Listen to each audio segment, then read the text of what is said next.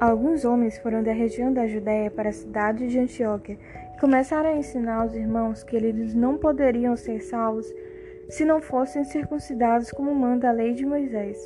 Paulo e Barnabé não concordaram e tiveram uma discussão muito forte com eles a respeito disso.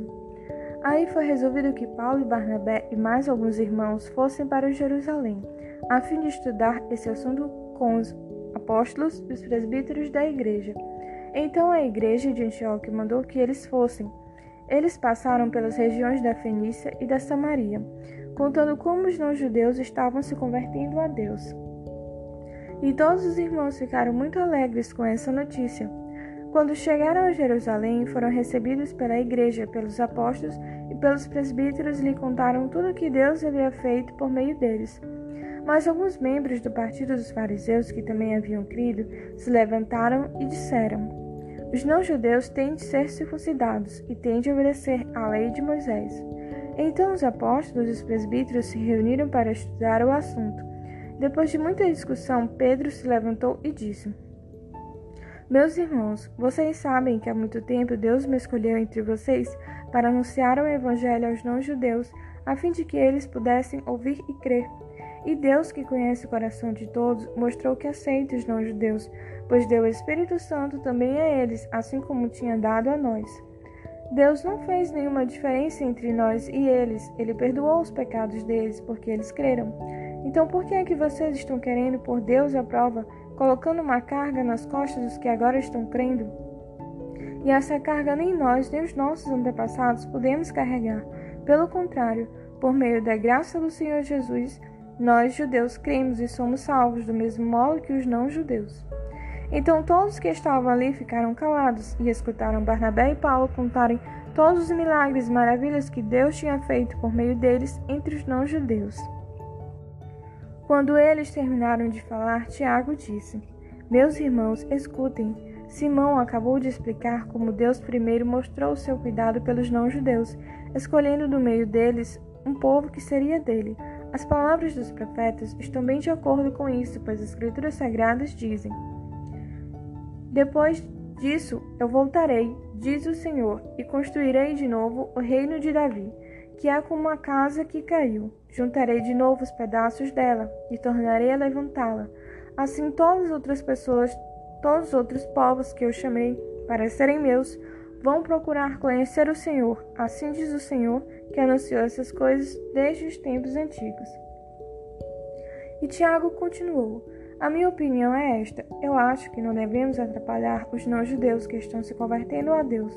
Penso que devemos escrever a eles uma carta, dizendo que não comam a carne de animais que foram oferecidos em sacrifício aos ídolos, que não pratiquem imoralidade sexual, que não comam a carne de nenhum animal que tenha sido estrangulado que não comam sangue, pois desde os tempos antigos a lei de Moisés tem sido lida todos os sábados nas sinagogas, e as suas palavras são anunciadas em todas as cidades.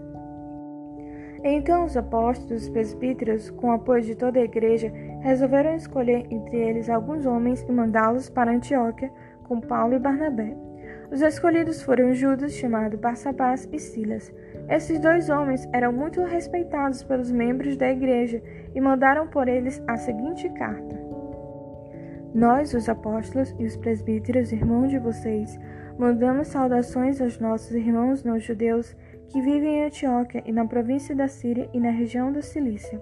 Soubemos que alguns do nosso grupo foram até aí e disseram coisas que criaram problemas para vocês. Porém, não foi com a nossa autorização que eles fizeram isso.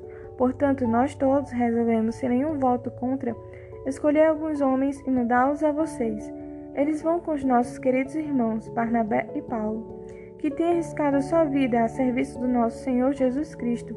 Estamos enviando então Judas e Silas para falarem pessoalmente com vocês sobre essas coisas que estamos escrevendo porque o Espírito Santo e nós mesmos resolvemos não pôr nenhuma carga sobre vocês, a não ser estas proibições que são de fato necessárias. Não comam a carne de nenhum animal que tenha sido oferecido em sacrifício aos ídolos, não comam o sangue nem a carne de nenhum animal que tenha sido estrangulado, e não pratiquem imoralidade sexual. Vocês agirão muito bem se não fizerem essas coisas. Saúde a todos! Então mandaram que os quatro partissem e eles foram para Antioquia. Lá reuniram os cristãos e entregaram a carta. Quando estes a leram, ficaram muito alegres com as palavras de ânimo que havia nela. Judas e Silas, que eram profetas, falaram muito com os irmãos, dando-lhes assim ânimo e força. Eles passaram algum tempo ali e depois os irmãos, fazendo votos de boa viagem, os mandaram de volta para aqueles que os tinham enviado. Porém, Silas achou melhor ficar ali. Mas Paulo e Barnabé ficaram algum tempo em Antioquia.